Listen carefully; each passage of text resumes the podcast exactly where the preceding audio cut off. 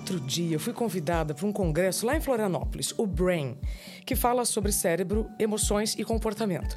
Quando eu cheguei lá, eu já sabia que tinha alguma coisa muito interessante rolando que eu ainda nem fazia ideia. Mas aí durante o evento, durante o Brain, muito bem organizado por sinal, eu conheci uma neurocientista que me fez parar tudo. E eu quis ouvi-la e também quis trazê-la aqui no Interioriza para que você compreenda como as nossas relações com a espiritualidade, como a nossa espiritualidade pode ser um promotor de hormônios do bem, doutora Carla Tipo, bem-vinda. Olá, Isa, é um prazer foi um prazer te conhecer lá mesmo. Nossa, eu parei tudo, gente. Falei, preciso, é. preciso falar com essa mulher.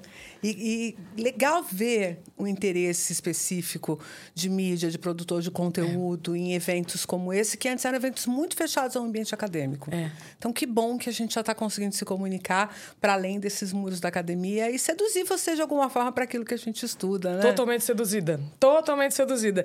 Doutora Carla, é, aqui no seu Instagram, que aliás tem, é uma fonte maravilhosa de informações, se você ainda não segue, arroba Carla Tiepo, com dois P's. E tem o um canal no YouTube também. Tem conteúdos fantásticos. Você coloca aqui é, paixão, dopamina, o neurotransmissor que regula nossas escolhas e nosso comportamento. Então eu entendo que existe uma cadeia de hormônios que terminam com ina, que são hormônios do bem. Mais ou menos. Mais ou menos. É porque, na verdade, a gente tem um universo químico, né? Pronto. Na verdade, esse universo químico não é uma prerrogativa nossa. Hum. Se a gente for olhar na natureza, essa comunicação química, esse jeito da natureza se estruturar, é lá desde o começo, né? Hum. É, eu brinco que a origem da vida se dá pelo simples fato de que a água não se mistura com óleo. Não sei se você sabe disso. Pois é. Porque aí você cria um meio interno, que é a gota de óleo dentro, e o meio externo da gota. E isso virou célula, né? Então, sempre vai ser esse lugar aí do químico, uhum. da comunicação química. Uhum. As substâncias químicas têm grande importância na vida e na natureza. Uhum. Quando a gente fala em hormônio, a gente não está falando de uma categoria química, nós estamos falando de uma categoria fisiológica. Tá. Chato, né? Essas palavrinhas, mas a gente precisa sim, arrumar essa sim, casa. Sim, sim, sim. Boa. O que é uma categoria fisiológica? Um hormônio é uma substância que é liberado na corrente sanguínea e é capaz de atingir o corpo como um todo, uhum. de forma homogênea. Já quando a gente fala em neurotransmissor, uhum. nós estamos falando de outro tipo de substância. Ela está sendo produzida pelo neurônio, está sendo liberada num ambiente mais restrito uhum. para agir ali localmente. Certo? Mas eu posso ter o mesmo, a mesma substância atuando como hormônio como neurotransmissor. Certo? Não são categorias excludentes. Entendi. Então, as substâncias químicas, uhum. que são substâncias do nosso corpo, elas têm algumas categorias. Tá. E essas inas, elas vêm dos grupos das monoaminas e das catecolaminas. É um grupo específico uhum. de neurotransmissores e hormônios, que vão trazer aquelas mais famosonas, né? Então, a dopamina, a serotonina, a noradrenalina, a adrenalina, a própria histamina, porque tem essa coisa das aminas, uhum. que, na verdade, são originárias de um negócio que a gente conhece bem, aminoácido. Né? Tá. Então agora começa a fechar a casa. E tudo é bom ou em excesso também faz mal? Tudo é a mesma regra de sempre. Até água em excesso faz mal. Prestar certo? atenção no que a neurocientista é a e professora Carla Tiep está dizendo. É a regra de sempre, Isa. Não tem nada que, que de forma desmedida não seja complicado. Né? Entendi. Agora, nós temos verdadeiras regulações desses sistemas. Uhum. E essas regulações são muito importantes, inclusive para o horário do dia, para o momento, para a tarefa que você precisa executar. Então, não existe nada que é bom sempre, nem nada que é ruim sempre. Vou dar um exemplo. Se de manhã você levantar da cama, acordar, abrir o olho, pafa, e você tem zero de adrenalina, é impossível, mas você está uhum. com um nível de adrenalina e de noradrenalina muito baixo, você não levanta da cama. E aí eu diria assim, tá com a testosterona baixa, tá sem libido pela vida, tá sem cortisol, que é o hormônio do estresse, ou seja, tá pode estar tá sem motivação, sem motivo para a ação. E isso pode esvaziar, inclusive, o desejo do indivíduo de ir atrás daquilo que é cotidiano, daquilo que é rotineiro, né? Que é então, libido pela você vida. Você só vai conseguir levantar ele dali daquele lugar se você gritar fogo, né? Entendeu? Tá. Porque, fora isso, ele está completamente apaziguado naquela condição. Tá. Então, essas substâncias, elas, na verdade, elas não são a causa de alguma coisa. Elas são o jeito que o corpo usa para se comunicar sobre essas coisas. Então, você não é, não é que você fica vamos dizer, vamos usar ansioso porque você tem excesso de adrenalina. Não, esse excesso de adrenalina já é a consequência a resposta de uma dinâmica e que, obviamente, quando você tem esse excesso, você vai sentir os sintomas típicos da ansiedade. Certo? Mas você ah, a causa da, da ansiedade é a adrenalina. Aí você começa a subjetivar uhum. coisas que não têm intencionalidade. A adrenalina não tem intenção de fazer nada com você. Uhum. A serotonina não tem intenção de fazer nada com você. Nem a dopamina, que é a minha grande paixão, não tem nada. Ela não intenciona nada. Mas ela comunica algo. E o que eu acho que a gente faz bem, né? Uhum. Quem estuda sobre o cérebro, uhum. esse conjunto de maluquinhos que ficam tentando entender uhum. como é que funcionam esses neurônios, é ficar lendo esse cérebro, de algum jeito. Ler o que ele está comunicando, como ele está fazendo o trabalho dele, que é um sistema de comunicação. Basicamente, é um sistema de comunicação no seu corpo. Ele está lendo o ambiente, desesperadamente, através de todos os sentidos. Os neurônios. O sistema nervoso. Sistema nervoso, todo, tá. Né? Através dos órgãos dos sentidos, ele recebe um monte de informações. Uhum. E não são só os órgãos clássicos. Uhum. A gente vai ter, por exemplo, a viscerocepção, que é aquela percepção gut feelings Sim. do estômago, Sim. do, né? Então aquele frio na barriga. O que é o frio na barriga? É uma reação emocional que você lê nas suas vísceras. O que, que é angústia no peito, a peito apertado? Uma reação emocional que você lê a partir das suas vísceras. Tá. Então você está o tempo inteiro tendo esse mapeamento interno, interno e externo uhum. e reagindo a ele. Qual é o trabalho do seu sistema nervoso? É ler cada vez com maior capacidade, uhum. interpretar cada vez melhor o que essas coisas significam e adaptar comportamentos cada vez melhores para essas situações. Esse é o trabalho do sistema nervoso. Quer ver? Eu te dar um exemplo que é, uhum. que é aquela coisa de cientista, né? Que gosta de ficar hum. trazendo a exceção da exceção para validar a regra. Mas é, eu vou te contar, é. essa quer ser boa. Existe um pequeno animal invertebrado hum. que tem vida dupla. Ele tem um pedaço da vida dele que ele é livre, ele nada normalmente no mar, e um outro pedaço que ele encontra uma superfície, se fixa e ele vai passar o resto da vida nesse lugar. Tá. Quando o animal é livre, ele tem um sistema nervoso prim primitivo, mas tem. Uhum. Uns neuroninhos lá definindo para que lado que ele vai nadar tá. e aonde ele vai se fixar. Uhum. Isa, na hora que ele se fixa, que ele vai passar o resto da vida parado ali, uhum. ele próprio digere o sistema nervoso dele. Porque se ele não tem mais que fazer nada, se ele não tem que se movimentar, se ele não tem que procurar um lugar, hum. se ele não tem que reagir ao meio, se ele vai ficar parado uhum. na pedra lá, uhum. só, só se relacionando com o meio, ele não precisa mais ter sistema nervoso. Imagina quando os humanos descobrirem isso. É, até o, o, pesquisador que fez o TED, ah. que falou sobre isso, ele disse assim: igual alguns funcionários de empresas depois de um certo tempo. Mas isso é piada. Carla, tipo do céu. Nossa Senhora, vamos, vamos lá. Você é uma apaixonada por dopamina, já já eu quero entender um pouco mais sobre a dopamina, mas é, você estuda o cérebro desde 1992. Ah, sim, oficialmente. Oficialmente. Né? Oficialmente, em 89 eu inicio minhas leituras de Oliver Sacks. Eu sou uma apaixonada é, pelo cérebro, não ainda posso estudar o cérebro como você estuda, mas eu tenho visto, como nós dissemos aqui nos bastidores, neurocientistas surgindo né, a, a atacado. Qual é a profissão como é esta profissão de um neurocientista? Bom, quando você começou, quando tudo era mato, né? É, o que, que vocês pretendiam e para onde a neurociência está indo? Perfeito, olha só. Não é muito misterioso, não, porque, na verdade, o termo neurociência foi cunhado mais ou menos na década de 70 uhum. a serviço de um objetivo específico. Uhum.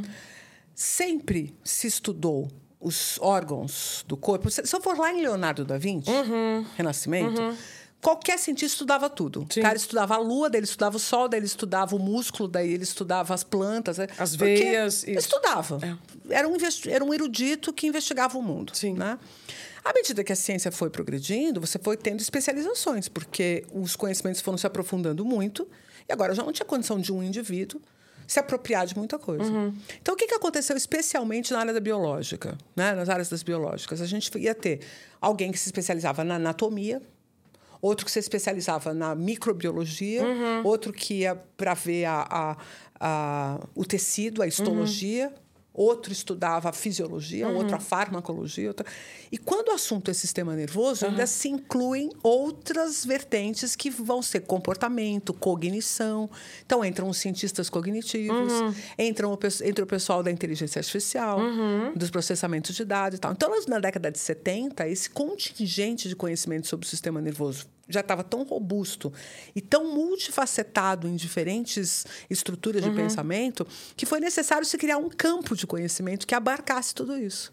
E essa é a neurociência. É esse campo de conhecimento dentro da ciência, uhum. que ainda, além de estudar os aspectos biológicos ou naturais do cérebro, também estudam suas consequências filosóficas, sociológicas, comportamentais, cognitivas, que é coisa que pouca gente sabe. Todo mundo acha que neurocientista é mais ou menos a mesma coisa que um neurologista. Uhum. Ou um neurocirurgião. Tá. É neuro. É. Então é da medicina. Uhum. Neurocientista não é da medicina. Não obrigatoriamente. Tá. Você pode ser um médico? Pode. Tá. Eu, no meu caso, sou veterinária. Tá. Pouca gente sabe disso, mas Uau. minha formação original é veterinária. Tá. E aí você está incluído dentro das ciências naturais, dentro uhum. das ciências da saúde. Uhum. Só que aí a tua bagagem de anatomia, fisiologia, farmacologia te permite ingressar numa carreira nova. Uhum. Porque você só se torna neurocientista, número um, né? Que é uma coisa meio óbvia, mas a gente gosta de falar para as pessoas se darem conta. Você precisa ser cientista. né? Começa que você precisa ser um cientista, tá. certo? Não é neurocientista, não é, sei. O que é o neurocientista? É um cientista que estuda o sistema nervoso. Perfeito. Certo? É o primeiro cientista. Exatamente. Só que como é uma área muito ampla, então, e entram em, em, outros atores. Se você for hoje nos Estados Unidos e for ao congresso da Society for Neuroscience, que é um congresso semelhante ao Brain, uhum. só que em outras proporções, né? Tem 40, 45 mil é, participantes e tem todos os anos, né? porque isso é um campo de conhecimento é. que evolui muito rápido e muito interessante, né? por causa das aplicações todas. O que, que vai acontecer? Você vai encontrar um monte de psicólogo, coisa que aqui no Brasil é mais rara. Porque os psicólogos aqui do Brasil são formados com uma vertente humanista muito forte. Eles são, se reconhecem como das ciências humanas. Hum. Então, se você vai discutir o cérebro com um profissional que é pautado numa psicologia mais centrada nas ciências humanas, ele tem dificuldade de entender que nós saímos dos anos 60, 70, onde era uma neurociência ou uma neurologia muito pragmática e muito biológica, uhum. para uma neurociência do século XXI, que é uma neurociência que conversa com a filosofia, com a sociologia, com a antropologia. Né? Que é o que muda. Esse é o grande mudança de chave. Então, quando você pega um autor tipo Damásio, uhum. que é um uhum. grande autor de neurociência, uhum. ele vai fazer todos os escritos dele discutindo com filósofos. Sim. Né? Ele vai, vai tra trazer Descartes, vai trazer Spinoza, vai trazer no último livro dele, ele traz uma sequência de interpretações dessa área. Então, aliás, Damásio é maravilhoso, é, é difícil de ler. Mas isso é maravilhoso. Sim, agora você pega o Siddhartha Ribeiro, um grande nome brasileiro. Tá. Ele vai buscar fazer a leitura dele sempre conversando com a psicologia. Tá. Então, os bons neurocientistas já não estão mais nesse lugar da divisão de ciências. Uhum. Eles se situam na transdisciplinaridade. Fora disso que você tem gente que não sabe onde o galo cantou e está tentando procurar a galinha até agora. Os ótimos neurocientistas, como a Carla, tipo, é, são apaixonados pelo nosso cérebro. E se o cérebro fosse algo tão fácil de se compreender, eu brinco, nós não teríamos neurologistas, psicólogos, psiquiatras. E mesmo com toda essa turma empenhada em compreender o que afeta o que, é, ainda há tanto preconceito.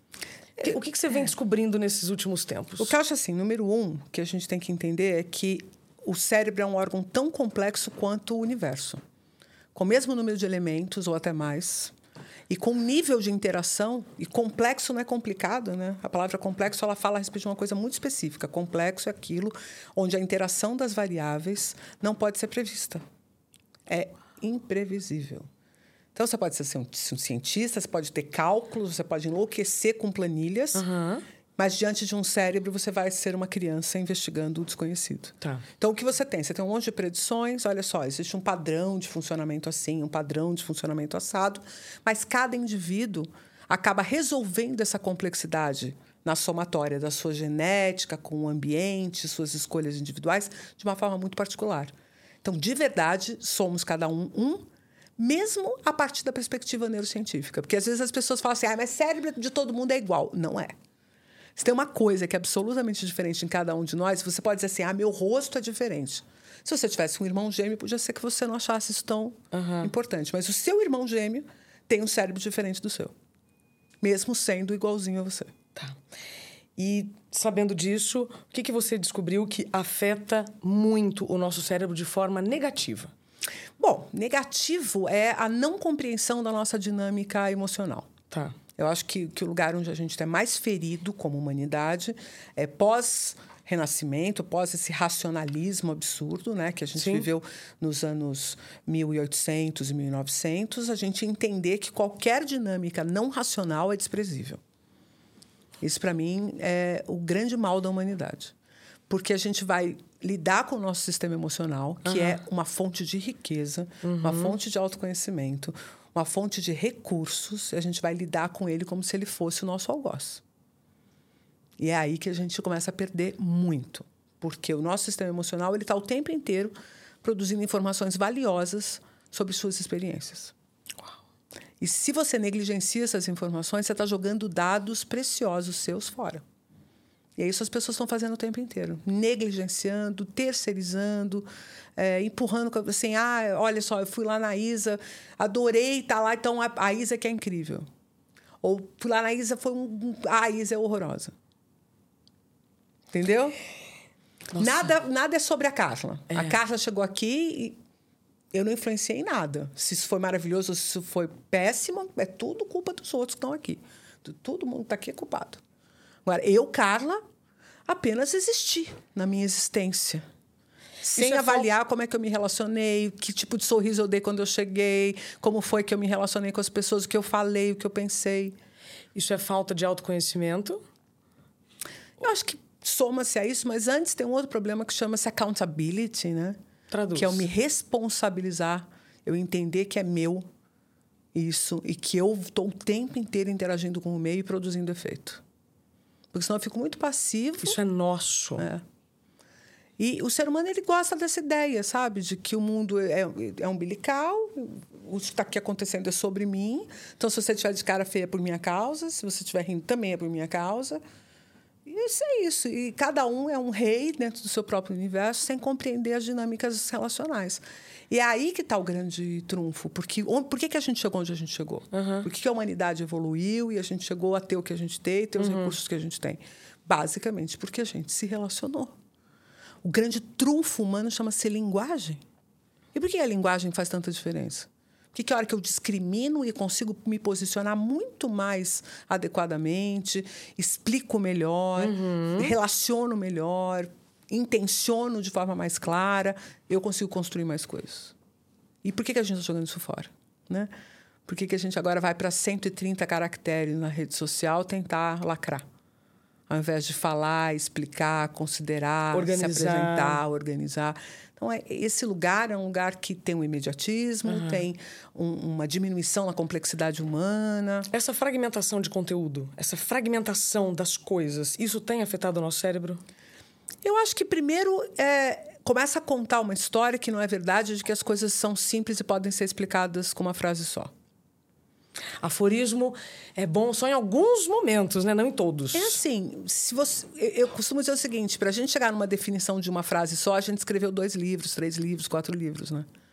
Porque a gente tem que ter trazido toda a complexidade e falar, ó, a essência dessa complexidade é essa frase, é essa definição. Agora, se eu chego numa definição nos primeiros dois minutos que eu estou pensando sobre alguma coisa, obviamente ela é simplória, né? Simplória no sentido da acepção da palavra. Ela não aborda a complexidade da coisa. E tudo bem, porque eu posso começar desse jeito. O que eu não posso é dizer que eu sou autoridade, porque esse é o ponto. Eu acho que, que, que a grande decisão da rede social é que eu vou para a rede social e eu falo alguma coisa, eu não falo simplesmente porque a Carla que está tranquilinha na sua vida pensando sobre as coisas, está soltando aquela frase como se estivesse no bar com os amigos, uhum. que é o que a rede social devia ser. Uhum. Não, eu quero ser autoridade. Então eu começo a falar em primeira voz, uhum. como se eu pudesse dar o tom daquele tema para o mundo. sendo que eu ainda não me aprofundei. Então, a neurociência sofre com isso, mas a construção civil sofre com isso. Seja, qualquer campo. Sim. Não tem ninguém que vai dizer assim, não, no meu campo está tranquilo, só especialista está falando do meu assunto na internet. Entendi. Então, tem muitas pessoas que se dizem neurocientistas, mas que estão longe da neurociência, como você entende que Porque- como é a correta. É, não é nem porque tem um certo e tem um errado. Tá. É porque tem uma complexidade. Sim. E ela precisa ser respeitada. Existem elementos da neurociência que não podem ser reduzidos. Então, eu sou conhecida, e você fala assim, pô, cara, o que, que realmente você fez de incrível Hum. com a neurociência? Uhum. Eu não sou uma grande pesquisadora, eu não tenho grandes publicações. Uhum. Eu nunca publiquei numa grande revista. Eu tenho algumas publicações muito bem Tá. feitas, muito bem cotadas, mas essa, esse não é o meu grande talento. Tá. Eu comecei a publicar menos quando eu descobri que meu maior talento era ensinar. Então, eu comecei a ser mais professora do que pesquisadora. Perfeito. E me especializei em uma coisa: ensinar coisa difícil sem banalizar para pessoas leigas. Essa é a minha especialidade. Então, quando eu dou um curso de neurociência, eu não dou simples. As pessoas saem de lá cabeçudas. Às vezes falam, Aham. nossa, cara, você me atropelou. Aham. Mas como é que foi? Passa bem? Tá respirando? Né? É A isso. vida- Porque esse conhecimento é denso desse jeito. Ele te transforma. Total. Então você tem que estar pronto para entrar em contato com ele. Eu estou pronta para me debulhar em alternativas linguísticas, em fraseamento, em exemplos, para que você entenda. Porque eu tenho certeza que se você entender como é que o cérebro funciona, isso vai transformar a sua vida. É impossível você não ser transformado pela neurociência. Agora, se você conhece uma neurociência de botequim, aí você vai achar que ela é o quê? Autoajuda. Você vai achar que ela é positivismo, né? Então, antes da gente entrar na questão da espiritualidade com a serotonina, como é que o cérebro funciona? Porque você falou que o grande mal é a gente desconsiderar as emoções. Sim. Bom, o cérebro, ele, como eu te disse, ele tem esse princípio básico. Ele é um leitor de mundo e ele está o tempo inteiro arquitetando comportamentos para que você consiga os melhores resultados. Tá. Na maior parte das vezes, os melhores resultados, Isa, não é sair bem na fita, é não morrer. Mas atenção, quando a gente fala com um ser humano do século XXI que ele está lutando pela sobrevivência, não dá para a gente pensar que lutar pela sobrevivência no século XXI é conseguir comida ou conseguir água, ou- não é nada disso. Como foi Não é mais isso. Ainda que existam pessoas que estão passando necessidade, não tenha dúvida, mas essas pessoas que estão passando necessidade, olha que interessante. Qual é o recurso que elas têm para conseguir não passar necessidade? Não tem como elas irem atrás de uma fonte de água. Tá. Ou como elas irem plantar uma comida. Entende? Elas não têm mais esse recurso. Entendi. Então elas vão precisar se relacionar socialmente para conseguir esse recurso. E para a maior parte das pessoas que minimamente estão com uma vida que tem lá o recurso mínimo de comida, Aham. casa e tal, morrer pode significar perder status, não receber curtidas na internet, é, não, não conseguir aquele relacionamento com a pessoa que você está Captei. Projetando. Então, são muitas pequenas mortes. A ponto de que a gente vive um tempo em que algumas pessoas vão poder até mesmo colocar em risco sua própria vida, aquele bem que de fato a gente não poderia abrir mão nunca dele, em favor de pequenas vitórias. É uma coisa meio maluca. Mas as pessoas fazem isso e a gente percebe esse fenômeno. Por quê? Essa vitória se ficou tão exuberante, tão necessária, que isso cria uma certa, um certo véu acerca do tamanho do risco que você está correndo. Perfeito. Né? Então, pessoas, por exemplo, que gastam um monte de dinheiro no cartão de crédito para se vestir bem, para poder ir a uma festa bem vestido. E depois vai passar um ano pagando esse cartão de crédito. Sim. Quer dizer, o risco que ela assumiu é muito maior do que o benefício que ela está recebendo. Mas Uhum. na conta dela, aquele benefício foi tão dourado, aquela pílula foi É. tão dourada, que, que ela resolve abrir mão de qualquer coisa em favor daquele resultado. E a gente está vivendo esse tempo. Então, como é que o sistema nervoso vai trabalhar? Ele vai procurar essas oportunidades, Uhum. ele vai marcar essas oportunidades emocionalmente e vai fazer com que você tenha um filtro adicional Uhum. para aqueles estímulos. Filtro adicional, tá. Ele vai dar uma ênfase para aqueles estímulos. Então, beleza. Eu, por exemplo, qual é o meu grande problema na vida, Isa? Hum. Comida. Comida. Comida. Hum. Mas desde pequena. E desde pequena, porque quando eu era pequenininha, eu chorava. O meu pediatra dizia para minha mãe que era fome. Então, eu chorava, ela me tacava comida. Tá. Certo? Então, isso, fora a família italiana, fora tudo isso, gera uma aura em torno de comida. Aham. É tiro e queda. Eu tenho um trabalho chato para fazer, eu tenho alguma coisa, eu começo a comer. Me reconheço muito na sua fala. conhece esse negócio, então? Como é que funciona esse negócio? Eu estou vivendo uma frustração, eu tenho uma dinâmica emocional, eu sei qual é o recurso que me apazigua. Meu cérebro me leva para aquele lugar.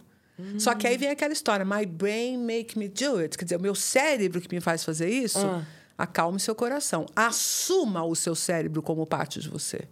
Que esse é o truque que muda a vida das pessoas. Porque agora, se eu disser assim, eu, Carla, diante de frustrações, diante da minha perspectiva, dou ênfase a circuitos cerebrais que me fazem buscar a comida, eu não estou arrumando um jeito de me culpar, mas eu estou arrumando um jeito de entender o mecanismo e falar assim: puxa, quando vier aquela pilha da comida, uhum. eu vou tentar achar outra coisa que seja tão gostosa quanto eu possa substituir a comida. E não assim, tenho que me cercear, pega o chicote, tal, porque isso é só caminho para você aumentar ainda mais a frustração.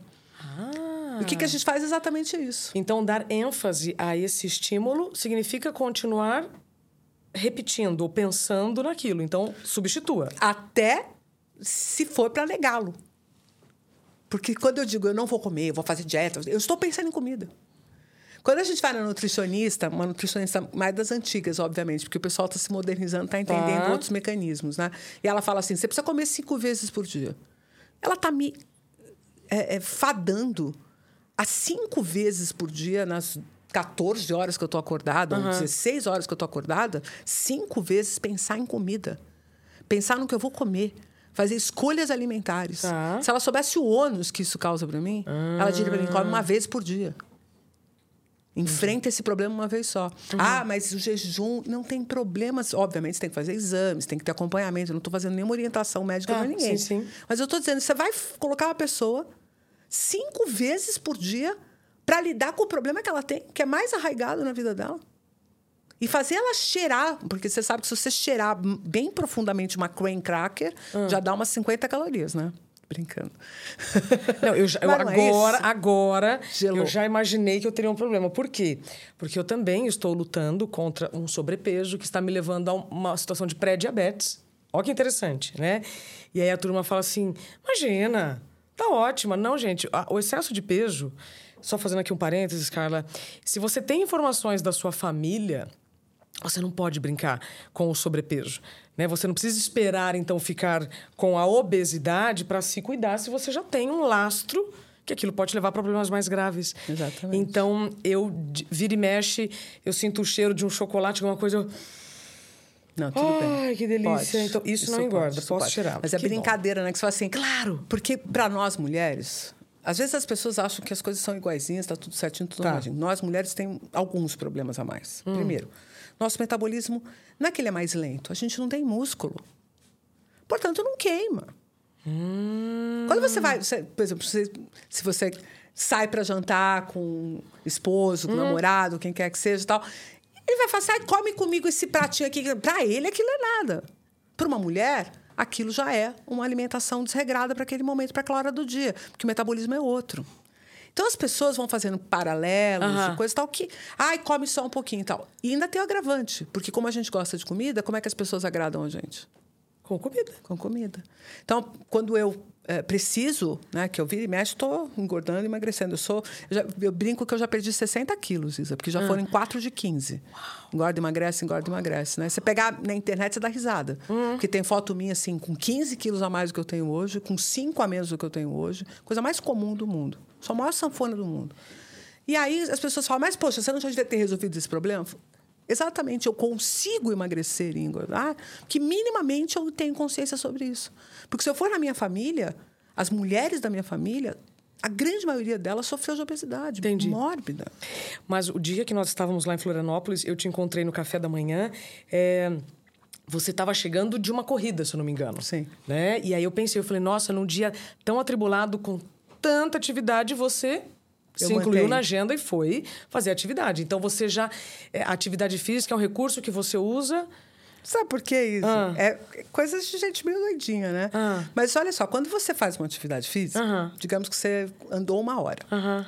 Aí você conseguiu que, quebrar lá 450 calorias, tá. que seja. Sendo tá. rápido, tal, 450 calorias numa hora. Eu fico com dó de comer depois. Ah, entendi. Eu tenho dó.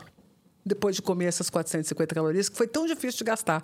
Eu já faço o contrário. Depois que eu gastei 450, Compensa. que eu Agora que eu vou 800. mesmo. Agora que eu Ô, vou Carla, mesmo. deixa eu te contar uma coisa. Já se passaram 30 minutos. Que é isso, E menina? nós não falamos ainda do tema que eu gostaria muito que você trouxesse aqui para nós. Então, preciso primeiro lhe fazer um pedido. Podemos ficar mais uns minutos? Sim, com certeza.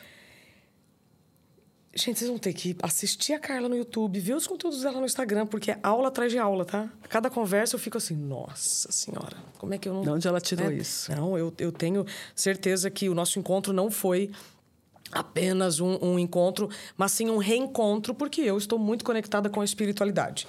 Eu acredito nisso. Pode ser que você não acredite, mas para mim foi muito, muito importante ter te conhecido naquele congresso e estar com você aqui no Interioriza. Explica pra gente qual é a relação da espiritualidade com a serotonina. Boa, vamos lá. Bom, primeiro eu preciso explicar um pouquinho da história da serotonina. Então, eu estava te contando das inas todas, dos neurotransmissores e tal, eles são formas de comunicação.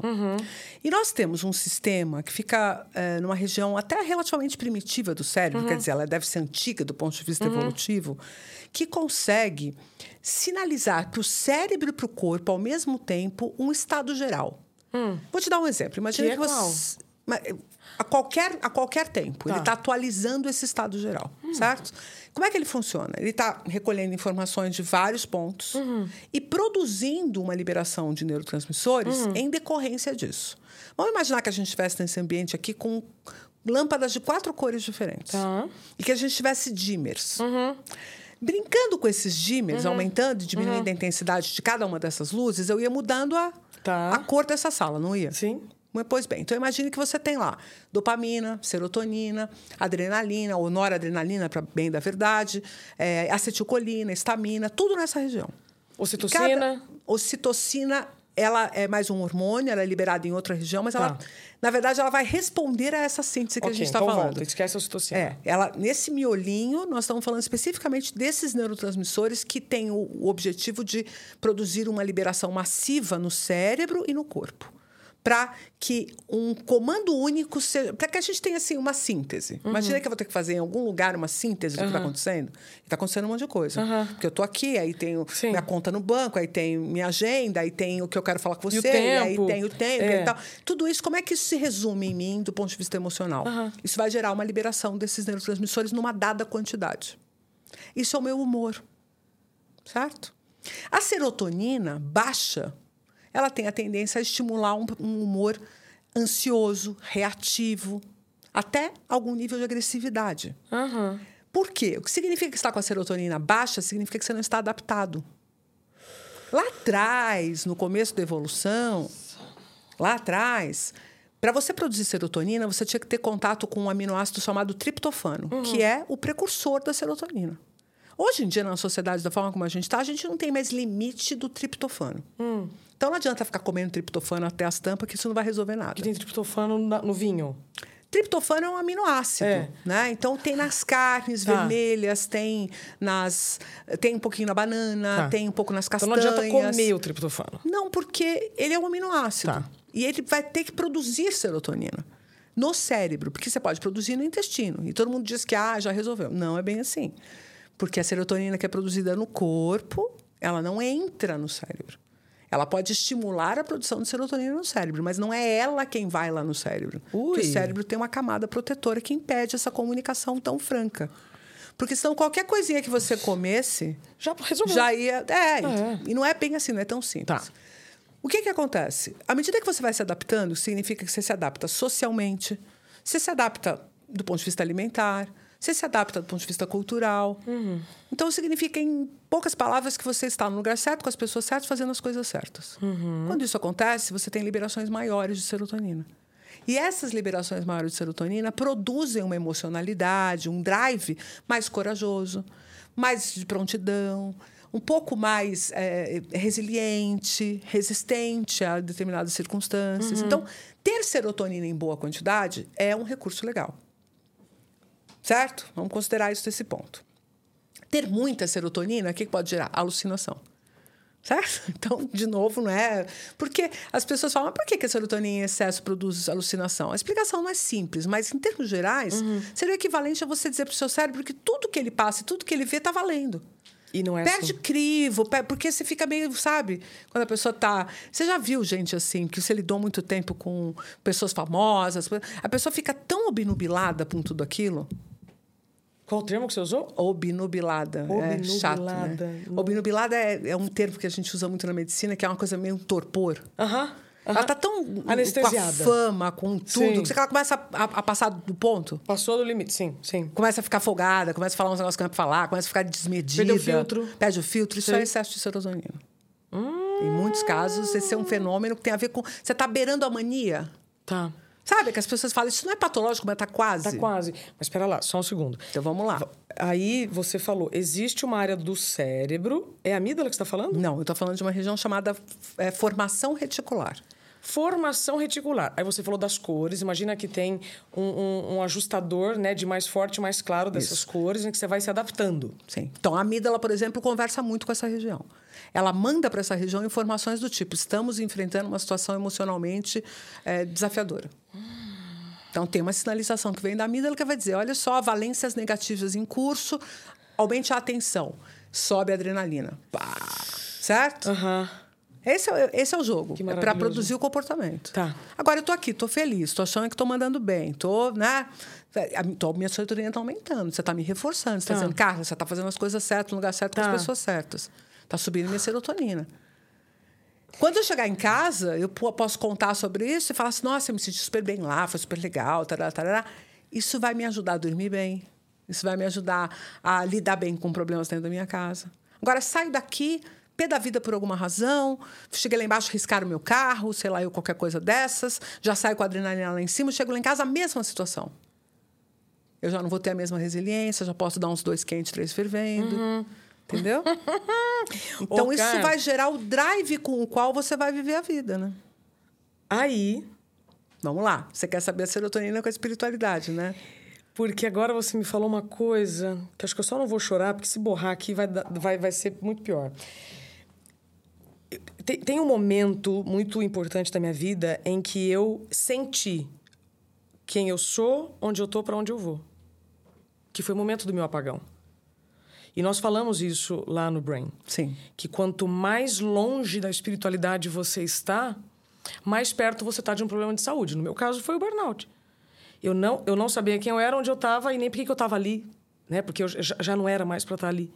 Sim. Já não era mais para estar ali. Então, queria que você trouxesse agora a espiritualidade, porque aqui tem um exemplo muito claro que eu posso dar para vocês. Eu, a gente tem estudado, obviamente, a gente estuda de forma bastante pragmática qual o efeito, por exemplo, da oração. Ou qual é o efeito da conexão com Deus? Ou qual é o efeito da meditação? Ou qual é o efeito de você se considerar uma pessoa religiosa ou temente a Deus? Né? Você vai formando esses grupos e vai analisando o cérebro dessas pessoas e vê se eles têm características especiais. O que parece ser mais ou menos constante é que você tem áreas do cérebro que ficam no córtex pré-frontal mais ativadas quando o indivíduo está nessa autorreflexão. Porque se eu estou numa autorreflexão e eu ativo áreas muito emocionais, significa que eu estou com pouca robustez interpretativa sobre quem sou, o que estou fazendo, que é o processo de autoconhecimento.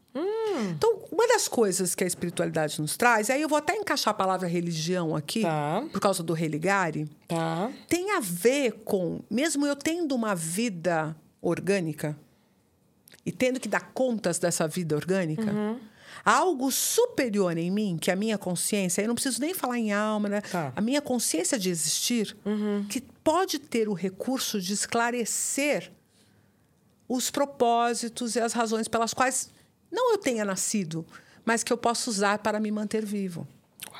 Porque tem um problemaço em ser um ser humano consciente. Às vezes eu olho para meus cachorros lá em casa e falo, nossa, que Nossa. inveja. Né? Que é eu poder avaliar a minha própria existência. Mas o cachorro ali, ele vive. Ele vive, se diverte, corre, briga, late e tal. Mas ele, em momento nenhum, faz uma reflexão sobre, tipo, o que está rolando, as pessoas gostam de mim ou não gostam. Ele reage a cada uma dessas coisas. Mas ele não reflete. E o momento em que a gente para para refletir, que são as perguntas essenciais filosóficas, a gente tem dois caminhos, né? Ou a gente deprime, angustia e fala a vida não tem sentido, ou a gente busca espiritualidade. Então, a espiritualidade, a espiritualidade é um recurso para diminuir essa tensão nossa com a nossa própria consciência. E aí, um lugar onde eu posso ter um mestre, onde eu posso ter um livro, onde eu posso ter um escrito, onde eu posso ter um ensinamento, uma parábola, que vai me dar orientações. E aí, as fábulas, as parábolas, né? o próprio Jesus Cristo, Buda, eh, vários, vários homens religiosos uhum, uhum. usaram a parábola e a contação de história para nos introduzir no universo de reflexão sobre nós mesmos. Porque o que empobrece a vida humana, Isa, é a falta de reflexão. Absolutamente. Então não é nem falta de conhecimento erudito. É falta de. Porque se eu minimamente faço uma reflexão, eu busco conhecimento para resolver minhas perguntas. Agora, se eu não tenho reflexão, para que perguntas? Se eu não tenho perguntas, por que respostas? Eu vou viver com autômato, completamente influenciado por aquilo que me posicionam, como as coisas que eu preciso ter, que eu preciso ser, que eu preciso fazer. E aí eu vou nesse lugar, né? Eu sou da década de 70, eu nasci em 1970 cravado, né? Vivi a minha adolescência nos anos 80, que é uma década perdida hum. para a economia brasileira, uhum. para tudo, né? E para mim, quando eu comecei a trabalhar, a única coisa que eu precisava era ter um trabalho e ter um salário. Uhum. Demorou para eu me perguntar: esse é o trabalho que eu quero fazer? Uhum. Demorou para eu me perguntar qual é a minha vocação? Aonde eu posso pôr mais valor? E essa reflexão precisa acontecer cada vez de forma mais precoce. Porque as pessoas estão tomando decisões muito precocemente na vida. Então, qual é o princípio da espiritualidade? É permitir que o indivíduo pare e faça essa reflexão. Se ele vai julgar que ele tem uma reencarnação que ele não tem, que a vida continua, que a vida não continua, isso importa pouco no resultado. Uhum. Porque o que mais importa é o momento da reflexão. É a pergunta. É permanecer se perguntando por que tudo isso. E o que, que eu posso fazer de melhor com tudo isso? Porque aí eu vou viver ciclos virtuosos de relacionamento com as pessoas que vão reconhecer meu valor. Uhum e vão me dar a percepção de que eu estou no lugar certo, fazendo as coisas certas para as pessoas certas. Porque partiu de você. Isso lota a gente de serotonina. Breaking news. Tá? Breaking news. Imagina que tá tocando agora aquela música assim, bem chamativa. Quanto mais espiritualidade, mais serotonina. Por conta desse caminho. Porque se for uma espiritualidade é, submissa, de uma repetição de uma oração uhum. e de um respeito a uma legislação que eu não questiono, hum. isso diminui a reflexão. Só lembrando, senhoras e senhores, que espiritualidade não tem nada a ver com religião. Sim. Mas se essa espiritualidade é me é imposta é cheia de regras, e já, já tá não é tudo, é espiritualidade. Já está tudo feito, já está tudo resolvido, já não tenho meu contato. Tá. Eu já não estou me religando com nada. Uhum. Eu já não estou procurando eu próprio responder às minhas necessidades. Eu estou usando respostas dos outros. Eu devo, obviamente, ouvir pessoas que vieram antes de mim, pessoas sábias, pessoas que deixaram mensagens. Mas o mais importante é como eu faço um caldeirão dessas coisas dentro de mim e como isso mobiliza meu comportamento cotidiano. Porque o que importa é o que eu faço todo dia. E se isso muda o que eu faço todo dia, muito provavelmente vai ter impacto na minha dinâmica química, que vai produzir mal-estar, bem-estar, mania, euforia, ansiedade, estresse. Misericórdia. Eu nunca fiz um interioriza tão longo e com tanta vontade de continuar, mas eu, eu, eu gente, eu respeito o tempo né, de vocês, da Carla. Eu tinha prometido cerca de 30 minutos, já passamos. Eu vou te convidar aqui para uma cerimônia das areias. Enquanto eu preparo aqui, eu queria que você nos explicasse, Carla, o que, que vem primeiro? Porque o fim é o comportamento. Sim. Mas eu primeiro penso, depois sinto, ou. Não sei nem se estou colocando a mão no lugar certo, tá?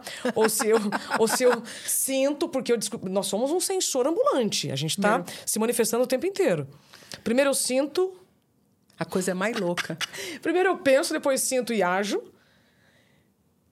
Ou não, eu sinto, depois penso e depois ajo?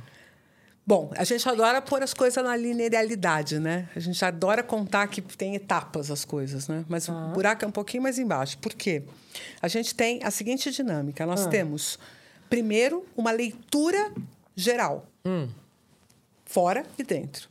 E os meus pensamentos fazem parte da minha leitura. Tá. Então, se eu estou pensando, eu estou lendo esses pensamentos a partir de uma, uma percepção emocional. Que tem a ver com repertório também. Ah, pois é, eu chego aqui e falo assim, nossa, agora eu vou ter que ir para casa, vou pegar trânsito. Já me dá um negocinho?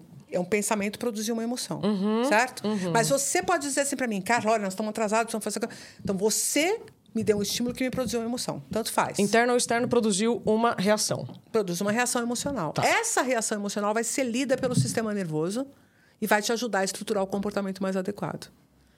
Então, está tudo acontecendo mais ou menos ao mesmo tempo, mas o final é um comportamento que vai tentar agir na resolução de um conflito, de uma situação, ou de aproveitar uma oportunidade, né? Então, de forma geral, eu penso, sinto e me comporto. De uma forma geral, coisas acontecem, inclusive seus pensamentos. Você analisa emocionalmente e reage. E reage. O cara, uma então, sentir e pensar é tudo junto. É, mais ou menos. Porque, no fundo, as pessoas falam assim, ah, você pensa e sente. Quando o seu sentimento é produzido por um pensamento. Agora, pode acontecer que alguém faça alguma expressão facial aqui e eu penso alguma coisa por causa dessa expressão facial. Então, onde que começou? Fora de mim. Hum. Só que quando eu penso alguma coisa por causa dessa expressão facial, eu já senti também. E aí, se a gente for pensar em drive de tempo mesmo, você sempre sente um pouquinho antes do que você pensa. É mínima coisa a ponto da gente nem perceber. Maravilhosa. Mas é, é meio. O cérebro é um negócio meio louco. Ai, Carla, eu tô apaixonada por você desde que eu te conheci. Com todo respeito, todo mundo sabe que eu sou casada, né? Mas eu tô apaixonadíssima por você. É, eu ia te fazer nos bastidores essa pergunta, mas eu, como jornalista, posso fazer um o seu curso? Lógico. Qualquer mas eu não sou pessoa. cientista. Qualquer, eu fiz para isso, Isa. Para mim, eu coloquei na minha cabeça num dado momento que a melhor coisa que eu podia fazer pelo meu talento era ensinar neurociência para todas as pessoas. Quando é o próximo curso? ah, eu tenho, eu trabalho com, com duas modalidades, uhum. né? Eu uso a neurociência para as pessoas comuns, vamos dizer assim, leigos, todos nós, né? E aí é um curso que chama-se Imersão em Neurociência. Uau. 24 horas a gente enfiado nisso, são três dias. Sexta, sábado e domingo, 8 horas. E aí a gente se enfia mesmo. Ainda vai ter em 2023? Tem. Tem uma turma agora em agosto, tem outra em setembro. A gente ah. costuma fazer com alguma frequência. É um curso que eu já dei pelo menos umas uma centena de vezes. Tá. Né? É, vamos dizer, o nosso carro-chefe. E eu tenho outros que são mais especializados. Eu tenho um que chama-se Neurociência Aplicada ao Ambiente Corporativo. Ui. Aí é para o pessoal, né?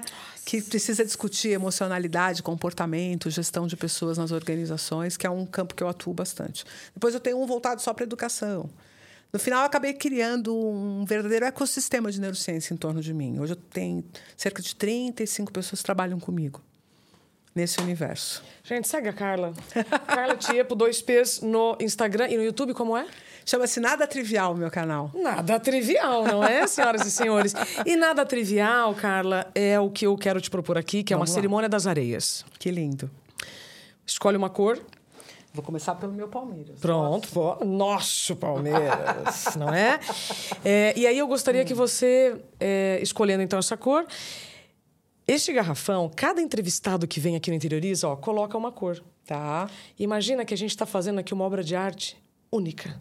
Coletiva. E as nossas areias não se separam, não dá para separar não, as areias. Assim como não dá mais para separar o que você me ensinou. Vice-versa, né, Isa? Mulher, eu não sou a mesma pessoa desde que eu te conheci. E todos que nos escolheram também, se estiverem prestando atenção de fato no que a Carla disse, tá aí a resposta que todos nós queremos. Sem reflexão, não há evolução. Para de acreditar em ilusão. Para de buscar os seus recursos na farmácia ou em outras fontes que não seja dentro de você mesmo. A neurociência está aí para te explicar com bastante dados o quanto nós somos responsáveis por tudo que nos acontece fato, Isa, é que às vezes a gente precisa de apoio. Claro, sempre. Mas se nesse apoio a gente abrir mão da reflexão, a gente não está aproveitando o momento. Hum. O que, que você deseja colocar aqui, além da areia, os seus votos, suas palavras para quem está nos acompanhando? Consciência de si. Muita consciência de si. Consciência. buscar esse meio aqui, ó. Ótimo. Ótimo. Pode colocar tudo. Põe tudo. Por favor. Esse verdão aqui. Nossa Senhora. Alô, Dali Palmeiras. Tá ganhando no campeonato? Eu tô por Nós fora. Tá numa situação um pouquinho estranha é. no Campeonato Brasileiro. Tudo Mas bem. na Libertadores vamos bem. Nossa Senhora. Falou quem não entende nada. Eu perguntei tem... só por perguntar. E hoje tem Palmeiras com São Paulo. Pronto. Então, Carla, agradeço demais o seu tempo. Você dividiu aqui conosco no Interioriza uma hora do seu tempo. Isso, para mim, é o maior presente que alguém pode me dar para a gente compartilhar essas informações que podem transformar a vida de quem passou por nós. Obrigada. É um prazer, Isa. E, assim, parabéns pelo trabalho, parabéns pela reflexão, parabéns por ter usado o seu próprio desafio como forma de trazer mais pessoas para esse lugar de reflexão. Eu acho que esse é um, um ganho que você tem incorporado no seu entorno que será impossível pagá-la por esse trabalho, né?